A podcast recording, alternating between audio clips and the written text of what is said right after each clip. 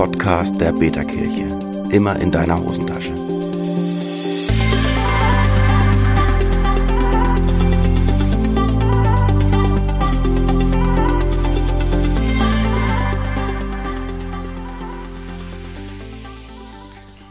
Herzlich willkommen hier beim Podcast der Beta-Kirche. Heute begrüßen euch Simon und Simon.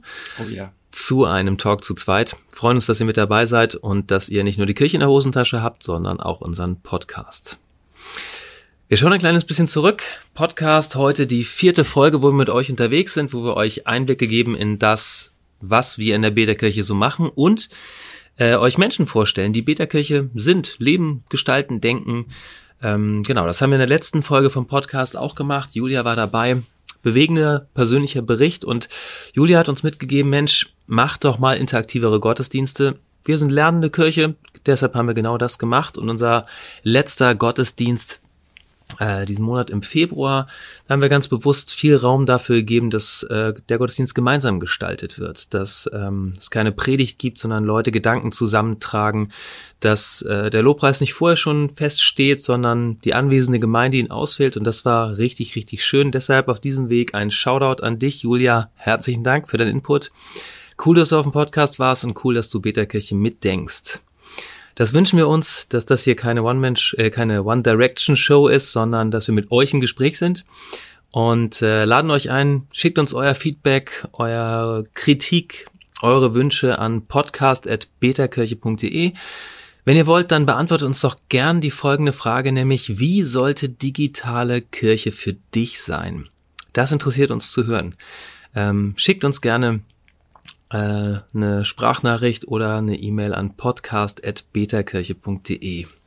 Und da soll es heute auch weiter drum gehen, Simon, nämlich wie sollte digitale Kirche, digitale Gemeinde eigentlich sein? Das hat ja was mit Werten zu tun. Und die Betakirche ja, hat Werte. Ja, das stimmt. Und das ist tatsächlich für mich auch immer eine ganz große Hilfe, wenn ich auf diese Werte zurückgreifen kann. Denn letztendlich haben ja auch wir beide keine große Ahnung. Also wir kennen unsere persönlichen Bedürfnisse wir wissen, was wir so toll finden. Wir sind, glaube ich, aber auch echte Nerds, die seit gefühlt 50 Jahren schon im Internet aktiv sind. Hm. Äh, von daher weiß ich nicht, ob wir da in irgendeiner Weise repräsentativ sind. Und da finde ich es immer wieder spannend und toll, auf die Homepage zu schauen von der Beta-Kirche, denn da haben sich Menschen richtig Gedanken gemacht. Mhm. Äh, ich muss mal kurz zurückfragen, Simon, du warst aber auch nicht dabei gewesen, oder? Bei diesem Werteprozess. Nee, Genau, ich bin, äh, ich glaube, wir sind zum ähnlichen Zeitpunkt reingekommen. Mhm. Es gab mhm. ja erstmal so ein grobes Jahr vor Konzeptionsarbeiten, wo so ein Team von Leuten zusammengesessen hat, überlegt hat, wie müsste digitale Kirche eigentlich sein und mit denen werden wir nochmal ins Gespräch kommen in einer anderen Folge von der Beta-Kirche. Ähm, für mich war der Einstiegspunkt, als es ähm, ein Hackathon gab, also als in einem Wochenende zusammengearbeitet wurde, wie sollte eigentlich ein digitaler Gottesdienst einer digitalen Kirche aussehen und der dann auch durchgeführt wurde. Und dieser Gottesdienst war für mich der erste aktive Berührungspunkt. Da war ich dabei und danach bin ich dann ins Team mit eingestiegen, habe angefangen mitzuspielen. Ich glaube, das war auch die Zeit, wo du dazu gekommen bist. Du hast recht, das ist, wir sind wir quasi genau am gleichen Tag mit eingestiegen. Also ja, das ist ja, siehst du. Aber tatsächlich weiß ich das noch. Damals habe ich mir dieses Projekt Beta-Kirche natürlich genau angeguckt. Das läuft ja immer so, man folgt erstmal auf Insta und guckt so, was machen die da, was mhm, veröffentlichen mhm. die. Und dann bin ich dann eines Tages auf der Homepage gelandet und auf dieser Homepage fand ich die Werte, die können wir glaube ich gleich einfach mal vorlesen oder so. Mhm. Ähm, und ich dachte mir so, ja, das, das, da kann ich ja zu sagen. Das finde ich mhm. cool. Mhm tatsächlich habe ich noch nie jetzt mit denjenigen gesprochen, die diese Werte entwickelt haben. Also ich habe keine mhm. Ahnung, ob das, was ich drunter verstehe, auch das ist, was sie gemeint haben. Mhm. Aber vielleicht ist das ja auch genau der Punkt, was digitale Kirche ausmacht, mhm. dass man jetzt gar nicht noch groß zurückfragt, sondern dass man einfach sagt, ja, das, was ich mir darunter vorstelle, das wird schon auch in irgendeiner Weise passen. Hm. Ja, das, mir ging es ähnlich. Ich habe mir die auch angeguckt, habe gedacht, ja, passt, habe ich Lust mit loszugehen. Ja, und ich, ich würde sagen, wir gucken sie einfach mal an, die Werte, und ähm, schnacken mal ein bisschen drüber, was, was wir uns dabei denken. Und in einer der nächsten Episoden werden wir unter anderem auch mal mit dem Christoph sprechen. Der ist einer von denjenigen, der die mitformuliert hat. Und vielleicht sagt der uns dann, dass wir Dinge ganz falsch verstanden haben. Mal gucken. Der kann ja auf jeden Fall, wenn er den Podcast hört, sich jetzt schon mal vorbereiten, dass wir ihn dann auch theologisch ah. löchern können bis ins Letzte. Sehr gut. Wir fangen mal an mit den Werten. Wenn ihr auf betakirche.de geht und ein bisschen runterscrollt, da heißt es irgendwann, Betakirche hat sich zum Ziel gesetzt. Sind das die Werte? Ja, ne? Hm, du musst noch weiter runter. Ich muss gehen. noch weiter runter. Ah, wer wir sind. Ah, noch da, weiter da, Werte. Da, Werte, da. kommt da irgendwo. Genau. Da sind Werte und zwar sind derer sieben Stück. Ich lese die einmal kurz am Stück vor und dann schnacken wir jeweils eins mal ein bisschen drüber. Erster ja. Wert, Beta-Kirche ist so digital wie analog. Zweiter Wert, Beta-Kirche ist so zauberhaft wie ungenügend. Dritter Wert, Beta-Kirche ist transparent wie verschwiegen. Vierter, Beta-Kirche ist hochwertig wie hemdsärmlich. Fünfter Wert, Beta-Kirche ist so friedlich wie spannungsreich. Sechster Wert, in der Beta-Kirche wird geglaubt wie gezweifelt. Und siebter Wert, Beta-Kirche ist so anspruchsfrei wie kostspielig. Alrighty, legen wir mal los, Simon. Erster Wert, so digital wie analog. Ja, pass auf, da gibt's doch einen kleinen Lifehack. Wenn du nämlich jetzt auf dieses 01 drauf tippst mit deinem Finger, dann stellst du fest, da gibt's noch eine Erklärung. Also eigentlich ist das schon wieder spannend. Ne? Wir sind eine digitale Kirche und müssen erklären, wie unsere Homepage funktioniert. Also ja, da, da haben wir Lernpotenzial, glaube ich. Das geht aber meiner Meinung nach auch, dass man das für Smartphones umstellen kann, dass das automatisch sich einblendet. Also da, da wird dieser Wert ja nochmal erklärt. Mhm. Beta-Kirche ist so digital wie analog. Wir glauben, dass virtuelle Gemeinschaft vollwertige Gemeinschaft ist, obwohl nichts über reale Begegnungen geht. Mhm. Das ist ein geiler Kontrast. Mhm. Also ich, ich, ich ja. bin auch so ein Mensch in Kontrasten. Also von mhm. daher finde ich das schon wieder total geil. Aber äh, Simon, ganz ehrlich, ich habe das erlebt in meinem Leben. Ich mhm. habe das so oft schon erlebt. Mhm. Das erste Mal, da war ich 14 gewesen, da habe ich einen Christen kennengelernt aus den USA. Mhm. Der hat den gleichen Musikstil geteilt wie ich und dann sind wir so mhm. ins Schreiben gekommen und das war halt nicht so wie ganz früher als 12-, 13-Jähriger so als Brieffreundschaft, so ein mhm. Brief mal geschrieben, sondern wöchentliche E-Mails hin und zurück und hin ja. und zurück.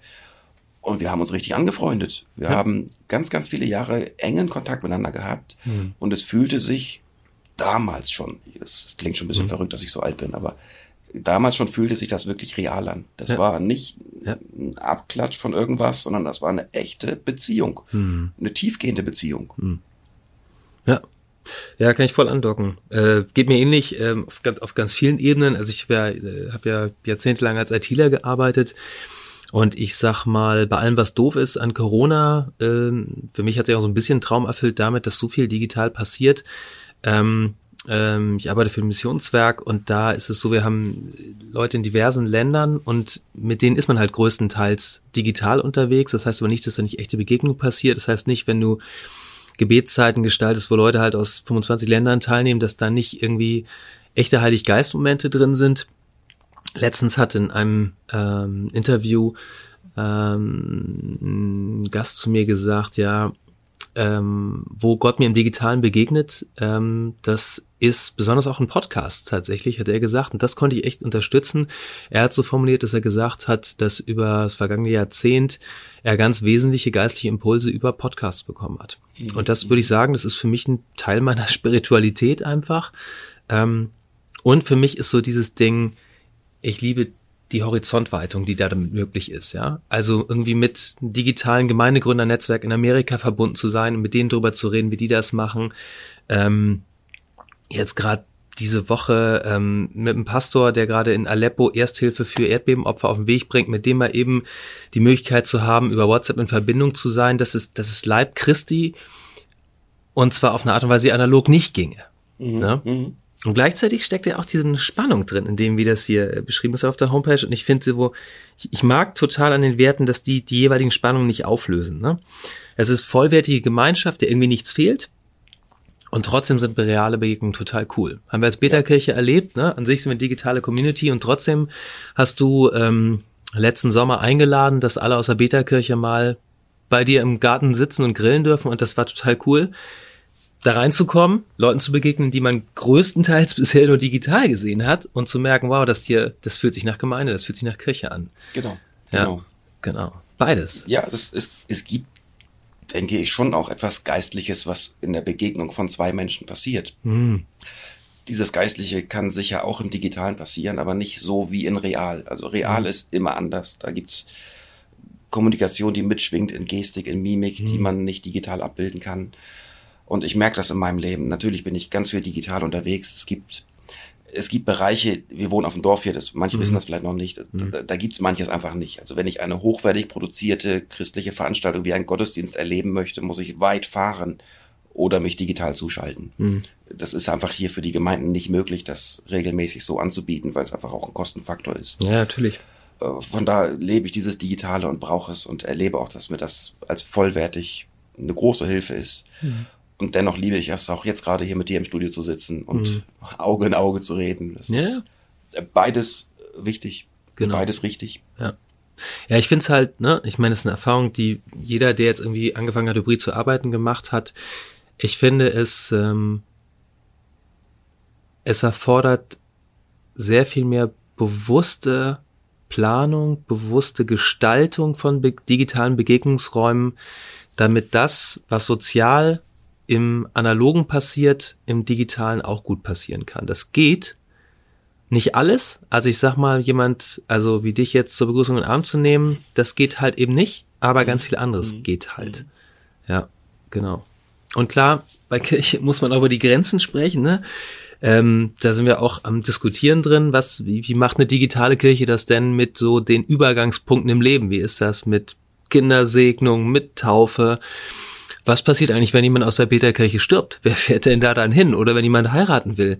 Ähm, äh, genau. Beim Abendmahl ist vielleicht noch am ehesten, dass man sagen kann, ja, das kann man auch digital verbunden gut machen, aber das sind spannende Fragen. Wir haben nicht überall Antworten drauf und vielleicht müssen wir die auch noch nicht alle haben. Ich glaube, ähm, die können wir auch gemeinsam entwickeln und ja. können auch noch mal ganz viel forschen in der Kirchengeschichte. Es gab ja schon oftmals irgendwelche Zeiten, in denen Kirche dann verstreut gewesen ist, wo sie in Verfolgung gelebt haben, wo sie neue Wege gehen mussten. Mhm. Vielleicht ist das auch eine große Hilfe für eine digitale Community. Wir werden mhm. sehen. Wir sind mhm. am Anfang, wir sind noch lange nicht am Ziel, deswegen mhm. Beta in der Kirche. Ja. Damit sind wir auch beim zweiten Wert, würde ich sagen. Beta-Kirche ist so zauberhaft wie ungenügend. Untertext, wir behaupten, dass sich im schönen Gotteswesen spiegelt und seine große Liebe gleichzeitig dem Zerbrochenen gilt. Und das finde ich cool, gerade von dem, was du gesagt hast. Es hat in der Kirchengeschichte immer wieder Situationen gegeben und es gibt sie jetzt an vielen Ecken und Enden der Welt, wo sich Gemeinden auf irgendeine Art und Weise zusammenfinden, weil es anders nicht geht. Sei es, früher waren es Untergrundgemeinden, die in Kellern saßen, heute sind es vielleicht Gebetskreise, die in ukrainischen Kellern sitzen oder es sind Christen im Iran, die über Instagram Gebetszeiten machen ähm, oder anderes mehr. Also das heißt so äh, aus der Not geboren, ähm, aus der Not geboren, in der mhm. ganzen Schönheit Gottes drin, aber dessen bewusst, dass nicht alles heil ist, dass man mal nichts improvisieren muss. Was schwingt da noch für dich mit? Zauberhaft wie ungenügend? Für mich schwingt auch ein großer Teil der Menschen in der Beta-Kirche damit. Ich erinnere mich mm. noch also an meine ersten Berührungspunkte.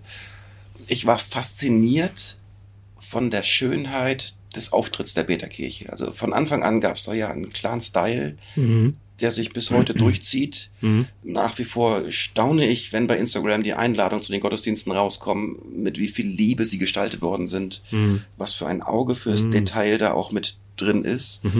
Und gleichzeitig, trotz diesem Qualitätsanspruch, den wir durchaus haben, den wir auch gemeinsam, glaube ich, verteidigen, erleben wir doch wieder, dass wir allesamt nicht die Perfektionisten sind, die ein perfektes Leben leben, hm. sondern dass wir mit unseren Brüchen in der Biografie hm. und mit unserem ganzen Schmerz in der Betterkirche auftauchen dürfen, dass wir auch in einem Gottesdienst mal sagen können, ja, das ist jetzt alles wunderschön, aber bei mir gerade ist es nicht wunderschön. Hm. Und dann kommen wir nach dem Gottesdienst ins Gespräch, gehen vielleicht nochmal in einen Zweierraum und sprechen hm. darüber, und sind im Schönen wie auch im Hässlichen gemeinsam unterwegs. Hm. Ja, ich glaube, das mag ich. Auch eine Gemeinde, die nicht behaupten muss, dass alles shiny shiny ist. Genau. Also weder bei sich selber noch im Leben der Menschen, in denen sie ist. Ja. Und ich weiß auch noch einmal, dass das ist ja schon einige Wochen her, da hatten wir beide mal eine Veranstaltung gemacht, wo wir dann irgendwann gesagt haben, so jetzt reicht's auch mal mit Qualitätsanspruch. Hm. Dann ist es halt ein bisschen anders. Ja. Ein Gottesdienst, das habe ich bisher noch keinem verraten.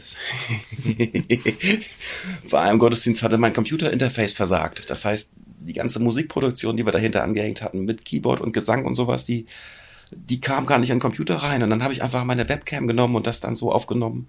Hm. Es hat fast keiner gemerkt, dass der Ton nicht perfekt gewesen ist. Hm. Mich hat sehr geärgert erst einmal, aber das darf dann auch sein. Hm. Das ist vielleicht auch gerade im Digitalen eine Chance hm. zu sagen, wir gehen auch jetzt vorwärts, wir probieren aus. Und wir waren alle mit dem Ergebnis total glücklich. Und dieser hm. Gottesdienst, der war eine Bereicherung für viele. Hm. Das weiß ich ja. Noch. Dritter Wert. Beterkirche ist transparent wie verschwiegen. Wir meinen das Vertrauen durchsichtige Offenheit genauso benötigt wie sichere Orte der Ehrlichkeit. Durchsichtige Offenheit und Orte der Ehrlichkeit. Das ist einer der Werte, wo ich schon oft dran hängen geblieben bin. Da wird mich echt eines Tages mal interessieren, was diejenigen gedacht haben, die das formuliert haben. Mhm. Da schwingt ja ganz, ganz, ganz viel mit. Und vor allen Dingen schwingt für mich auch ganz viel Bedürfnis mit. Mhm. Gut, ich, es ist bei mir biografisch, du wirst es ein bisschen nachvollziehen können. Ich komme aus der Großstadt. Ja, aus genau. einer, aus, aus, einer Lebenssituation. Aus in, der Großstadt. Ja, aus der Großstadt. Aus der schönsten aus, Großstadt. Aus der schönsten Stadt der Welt komme ich. Natürlich, ja, du genau. auch. Und es ist nicht Köln, es ist Hamburg. Und in Hamburg war es nun mal auch so gewesen, dass man in einer gewissen Anonymität gelebt hat. Hm. Das heißt, auch wenn man mal irgendwie Mist gebaut hat, das haben so ein paar mitbekommen, aber das war dann auch ziemlich schnell wieder vergessen. Ja. Und jetzt wohne ich auf dem Dorf und hier ist irgendwie alles in der Öffentlichkeit. Mhm. Das heißt, ich kann nicht einfach mal so ein kleines Gewerbe eröffnen, ohne dass die Zeitung davon Wind bekommt. Mhm. Das ist sofort überall mhm. mittendrin. Und eigentlich ist mein persönliches Bedürfnis genau die Mitte. Mhm. Also ich möchte gerne Orte haben, in denen mein ganzes Leben zu sehen ist. Das präsentiere ich auch in meinen digitalen Auftritten, na klar. Mhm.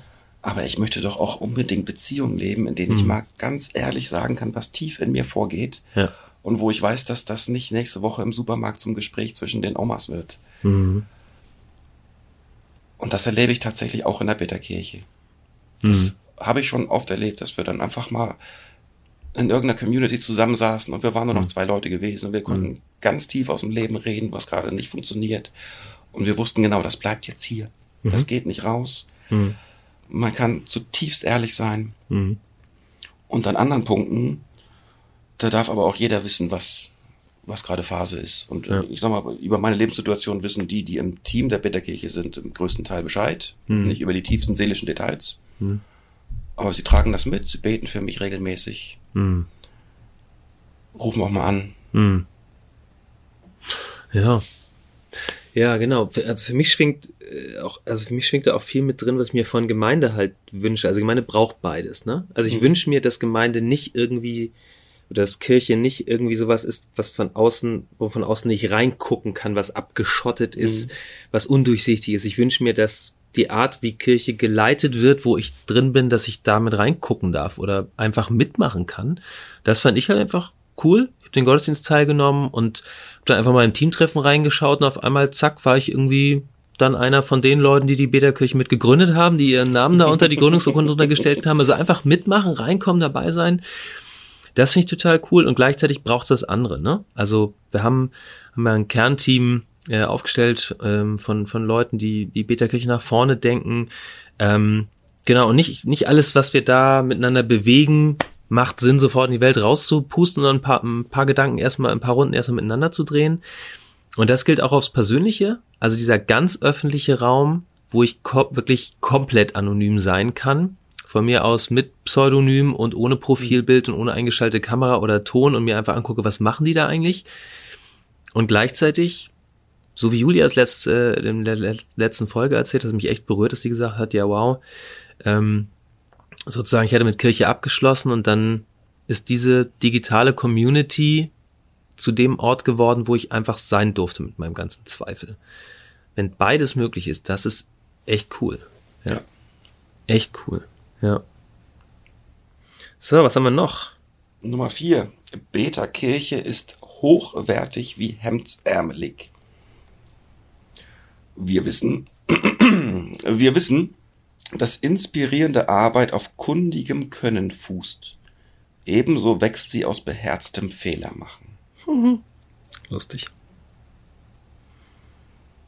erkundigen können. Ja, jetzt sehe ich auch jemand sprachlich, äh, sprachlich äh, ver, ver, ver, ver, selbstwirklicht.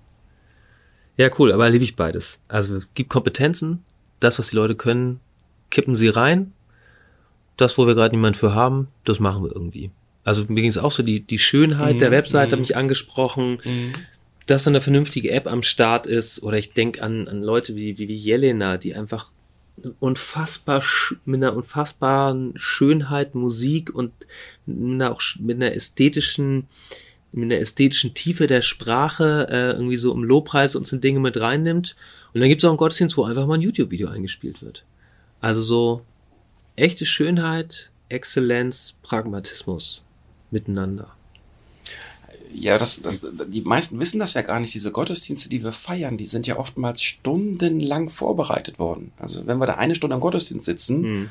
dann heißt das, dass da mindestens vier, fünf, sechs Stunden schon in irgendwelchen Teams gesprochen worden ist, dass Dinge mhm. vorbereitet worden sind, mhm. dass dann noch diejenigen, die den Impuls machen, sich hingesetzt haben oder die die Musik machen, geübt haben.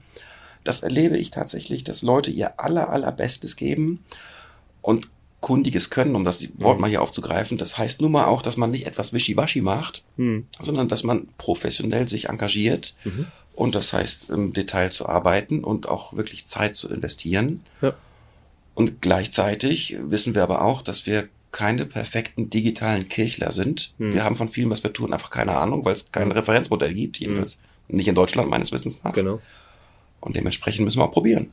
Ja, genau. Das, das mag ich halt, das Ausprobieren. Ja. Also die Lust daran, ja. Dinge auszuprobieren und nicht mutwillig ähm, Fehler zu machen, aber sie in Kauf zu nehmen. Genau. Also merkt man vielleicht auch bei zum Beispiel der Themenwahl der Gottesdienste, dass jetzt manches dabei, was so speziell ist, wir programmieren uns eine Seele mhm. oder äh, wenn Glaube schmerzt oder äh, wird das noch was mit der Welt?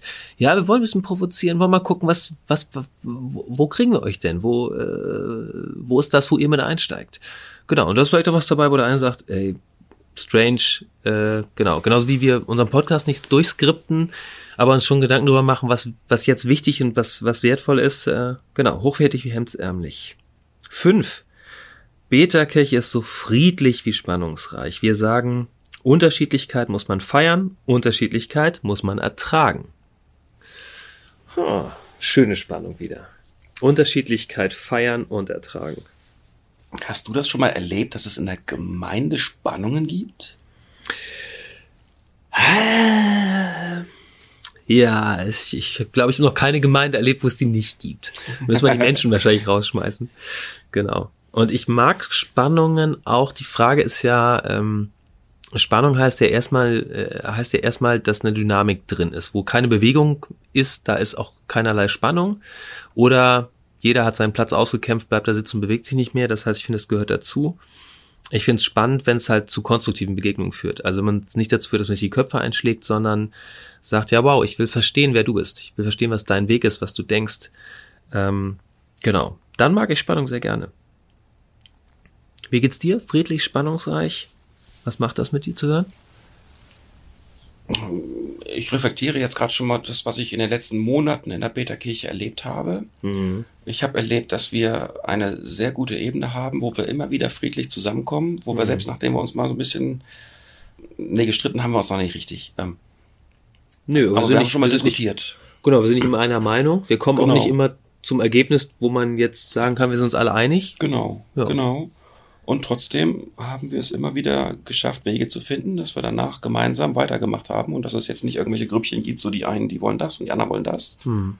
sondern wir können uns wild durchmischen und immer wieder auch dieses friedliche, gemeinsame Gestalten der Peterkirche vorwärts bringen. Hm. Und das fasziniert mich schon. Also ich, ich bin ein Mensch, ich bin überzeugt, ohne Spannungen, ohne andere Überzeugung, auch ohne gegensätzliche Überzeugung kommen wir nicht vom Fleck. Hm dann bewegen wir uns in irgendeiner heiligen Blase, die sich eventuell sogar auch nur aufbaut, weil wir uns etwas selbst vormachen. Und das ist einfach nicht authentisch. Wir Menschen sind unterschiedlich. Wir sind unterschiedlich groß, wir sind unterschiedlich geprägt, wir kommen aus unterschiedlichen Kulturen. Alleine hier die Kultur Hamburg und Ebersbach. Also was, mhm. was sind das für Unterschiede, wie Menschen mhm. in Deutschland aufgewachsen sind? Ja. Ich erinnere mich noch, ich war im Studium einmal in Japan gewesen mhm. und da hatte ich dann so ein Buch, so kulturelle Geschichten in Japan. Mhm. Und dann habe ich im Nachhinein reflektiert und gemerkt, der Unterschied von Hamburg nach Japan war nicht so schwer wie der Unterschied von Hamburg nach Ebersbach, weil das in Japan war benannt und klar. Ja. Und das hier genau. auf dem genau. Dorf halt nicht. Das musste man mhm. entdecken. Und das entdecke mhm. ich nach über 17 Jahren immer noch. Ja, ja, ja, ja. das geht mir ähnlich, ja. Und deswegen ist das eine ganz wichtige Erkenntnis, erstmal zu begreifen. Wir sind unterschiedlich und wir werden mhm. niemals gleich sein. Und das können wir feiern. Mhm.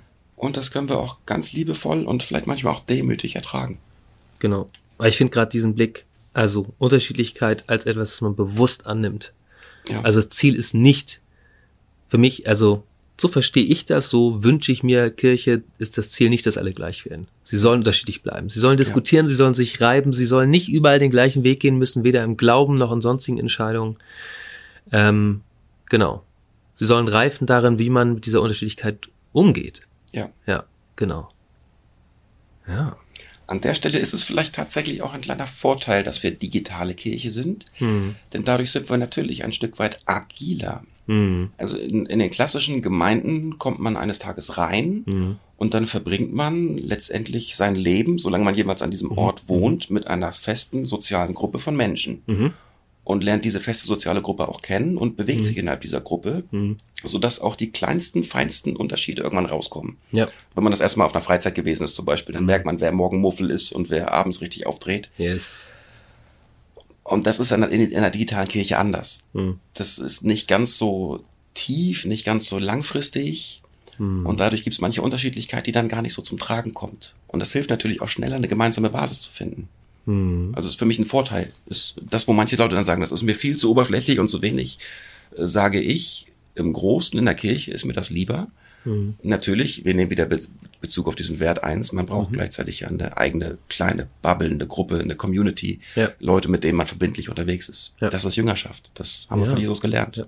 Aber Jüngerschaft ist in meinen Augen ein kleiner Kreis von, ja, vielleicht zwölf Leuten und nicht von 120, mhm. die alle Best Friends sind. Mhm. Mir hört sich nach einer gesunden Beschränkung an. Gleichzeitig so der Weite, dass Gemeinde halt auch ein großer Begegnungsraum sein kann. Hm. Sechster Wert, was haben wir da? In der Beta-Kirche wird geglaubt wie gezweifelt. Oh. Wir haben erlebt, dass Glauben beides braucht. Naives Verlassen auf Unerklärliches und vernünftiges Fragen nach Erklärungen. ja. Mit anderen Worten, ich kann erwarten, dass Gott morgen meine Krankheit heilt und gleichzeitig kann ich äh, mich mit den neuesten neurowissenschaftlichen Forschungen zur, äh, zur Gehirnaktivität bei Glaubenden auseinandersetzen, ohne das als rein, äh, als rein neurologisches äh, Faktum abzutun. Zum Beispiel. Ja, ja, genau. Ich kann schlau denken, und ich kann trotzdem mich voll auf Jesus verlassen. Es, ich glaube, hier schlagen wir auch eine gewisse Kerbe. Das, das nervt mich aktuell schon, auch in digitalen Diskussionen, wenn ich mir so, so YouTube-Kanäle und sowas angucke. Ja. Das ist ein paar Monate her schon. Da hatte ich mal ein Video gemacht auf meinem YouTube-Kanal. Mhm. Zerstört ein Theologiestudium den Glauben. Ja, ja, ja. Schön. Und dann, dann gab es tatsächlich Leute, die, obwohl sie niemals Theologie studiert haben, der felsenfesten Überzeugung waren, dass jedes Theologiestudium den Glauben bis ins Letzte zerstören wird und dass man am Ende Atheist ist. Hm. Und ich, als derjenige, der studiert habe hm. und auch hm. durchaus ein ordentliches Theologiestudium bekommen habe, du hast es hm. gleich ja durchgemacht, äh, hm, hm, denk mir so, ey Leute, auf welcher Welt lebt ihr denn? Also dieses Schwarz-Weiß-Denken, es gibt entweder Glaube oder Wissenschaft, entweder rationales Denken oder Vertrauen das ist doch nie in der Kirchengeschichte ein vernünftiges Thema gewesen. Hm. Alle großen Theologen waren doch Forscher, die ganz rational überlegt haben, hm. was heißt das, was wir in der Bibel finden, was heißt das, was wir in der Kirchengeschichte finden, für die heutige Zeit. Hm. Und dann kommt auch noch, Entschuldigung, ich, ich, ich komme jetzt fast ins Predigen. Ja, ja, come on, come on, go for it. Äh, dann kommt ja auch noch ein, ein Verständnis dazu, dass Zweifel Sünde seien. Also, dass man mhm. keine Fragen stellen darf, dass man, dass man niemals in irgendeiner Form etwas ja. hinterfragen darf. Ja, ja. Dabei denke ich immer, das, gut, das ist so ein schlauer Satz, den habe ich auch mal von einem Pastor gehört. Mhm. Ist wieder eigentlich ziemlich naiv. Man zweifelt ja gar nicht an Gott, sondern man zweifelt an dem Bild, das man aktuell von Gott hat. Weil man wird Gott niemals allumfassend ergreifen und ergründen können. Gott ist mhm. immer weit über unserem Gehirn, über mhm. mhm. unseren Synapsen, über allem, was wir in uns aufnehmen können. Mhm. Wir haben niemals einen vollen Blick auf Gott. Ja. Paulus schreibt das irgendwann, wir sehen das noch ja. wie, so ein, ja. wie so ein verhülltes Bild. Und selbstverständlich gibt es dann Grenzen, wo wir gedacht haben, Gott ist so. Und dann durch einfacher Lebensrealität rausfinden, Gott ist nicht so. Und dann fangen wir an zu zweifeln. Und ich finde das so einen wichtigen Punkt, dass wir den Raum dafür haben. Ne? Ja. Weil ich sag mal, wenn Ja. wir, wenn der Zweifel nirgendwo hin kann, dann gibt es meines Erachtens so typischerweise drei Möglichkeiten, nämlich entweder ich zweifle so an Gott, dass ich ihn verzweifle und den Glauben über Bord schmeißen muss, oder ich verzweifle so an der Community, die mir was über Gott erzählt, dass ich die Kirche über Bord schmeiße, oder ich zweifle so an mir, dass ich mich selber über Bord schmeiße. Ja. Ähm, und alles ist destruktiv, macht kaputt, reißt mich aus der Gemeinschaft mit Gott, mit anderen, im schlimmsten Fall mit mir selber raus. Ähm, genau, und das würde ich sagen, ist eine der schönsten, äh, eine der schönsten Ehrenfunktionen, die Gemeinde, die Kirche haben sollte, dass sie als erstes Ort der Zweifler ist. Weil wir alle zweifeln. Weil wir Gott halt nur, genau wie du sagst, in Bruchstückchen erkennen und über die Bruchstückchen miteinander zu reden. Ja. Und das sind, genau, also den Zweifel voll aussprechen, zu sagen, ja, scheiße, mein Leben ist gerade nicht einfach, ich erlebe Krankheit, ich erlebe äh, Krieg, ich erlebe Pandemie, äh, ich erlebe, keine Ahnung, zerbrechende Beziehungen, sonstiges. Wo ist denn Gott da? Und dann ihn anzuhören, zu sagen, ja, ich erlebe das alles auch und ich kann dir das alles nicht beantworten, aber was ich dir sagen kann, ist, ich habe diese Woche erlebt, dass Jesus an dieser Stelle, wo ich es gebraucht habe, in mein Leben reingesprochen hat. Und dann Mhm. lass uns darüber ins Gespräch kommen. Genau. Ja. Ja, gleichzeitig gibt's halt dieses naive Verlassen, diesen, diesen ganz kindlichen Glauben, den Mhm. möchte ich auch nicht aufgeben. Also bei allem, was ich mir an wissenschaftlichen Gedanken mache, steckt in diesem Herz dieses tiefe Urvertrauen eines kleinen zweijährigen Simon, der einfach nur weiß, da ist Papa und ich glaube Papa. Und Papa wird mich mitnehmen durch mein ganzes Leben. Er wird mich nicht alleine lassen. Und das erlebe ich ja auch. Also ich, ich weiß noch, diese eine markante Situation, da war ich am Boden zerstört. Das war letztes Mhm. Jahr irgendwann, habe ich überlegt, werde ich Mhm. jemals irgendwann wieder predigen. Hm. Und dann rief mich in dem, in dieser Minute ein Pastor an und sagte, Simon, ich bin krank, ich habe Corona, kannst du bitte am Sonntag predigen? Ja. Und ich so, ja, danke Jesus, das Genau. ist perfekt. Ja. Vor allen Dingen gibt es auch so die Gelassenheit. Also ich glaube, also ich merke es, wenn ich dieses, wenn ich einfach Kind sein kann vor Gott, mich darauf verlassen kann, dass der es gut mit mir meint, dann kann ich von da aus mutig losdenken durch die ganze Ja, Welt. ja. Dann kann ich, kann ich, egal mit was für Theorien die Leute ankommen oder was für ethische, politische, moralische ähm, oder sonstige Fragen sie an mich heranbringen. Ich kann da einfach mutig drauf losdenken, mich damit beschäftigen, auseinandersetzen, muss keine Angst haben, dass ich da irgendwo runterkippe. Aus der Gelassenheit heraus, dass dieser Gott Papa ist, bleibt. Genau, genau. Genau. Oder auch einen anderen Zugang finden, wenn vielleicht gerade das Papa-Bild was ist, was in meinem Leben gar nicht passt. Ja. Da muss ich vielleicht von Gott als Mama, als Coach, als Freund, als wehende Energie sprechen, wie dem auch sei. Ja. Letzter Wert. Nummer sieben, ja. Ja. Beta-Kirche ist so anspruchsfrei wie kostspielig. Hm. Für dich gilt, ohne was mitzubringen, kannst du haben, was wir haben. Damit was zu haben ist, müssen alle was mitbringen. Ja. Ich finde diesen Satz so faszinierend, weil er am Ende, glaube ich, urbiblisch ist. Ja. Also letztendlich ist doch das das, was, korrigiere mich, wenn ich da jetzt völlig falsch liege, aber das ist doch eigentlich die Art und Weise, wie die ersten Gemeinden Gottesdienst und besonders auch Abendmahl gefeiert haben. Die einen, die hatten ein bisschen mehr übrig und Mhm. haben das mitgebracht und die Mhm. anderen hatten wenig und haben das wenige mitgebracht Mhm. und alle wurden satt. Hm. Das ist letzten Endes auch das, wie Glaube beginnt, ne? Also wir kommen zu einem Gott, der uns einfach erstmal beschenkt. Ja, Und wenn wir dieses Geschenk annehmen und, und es was mit uns machen lassen, dann wird uns das was kosten, ja, damit es zur vollen Pracht kommt. ja. Ja, genau. Ganz einfach bei Beta-Kirche ist ein paar Tipps auf deinem Handy entfernt, du installierst dir die App, bist da drin, kannst die Communities reinschauen, bist einen Klick entfernt, in den Gottesdienst reinzugehen und auch wieder rauszugehen. Mhm. Und gleichzeitig, damit es Alters gibt, braucht es Leute, die sich was kosten lassen. ja. Die Bock haben, da rein zu investieren. Ja, genau. Aber das haben wir ja auch erlebt. Also die allermeisten, die in den letzten Gottesdiensten aufgeschlagen sind und gemerkt haben, das ist auch vielleicht nur ganz entfernt was für mich, waren schon kurz danach aktiv. Hm. Und wenn das nur in kleinen Teams gewesen ist, dass sie gesagt haben, ich möchte mich halt im Gottesdienst mit einbringen oder ich möchte mich mit meinem fachlichen Wissen einbringen, in der Lenkungsgruppe oder im Kernteam, mhm. dann ist das ja schon eine ganz, ganz große Hilfe für die Community. Ja. Auf jeden Fall. Ja.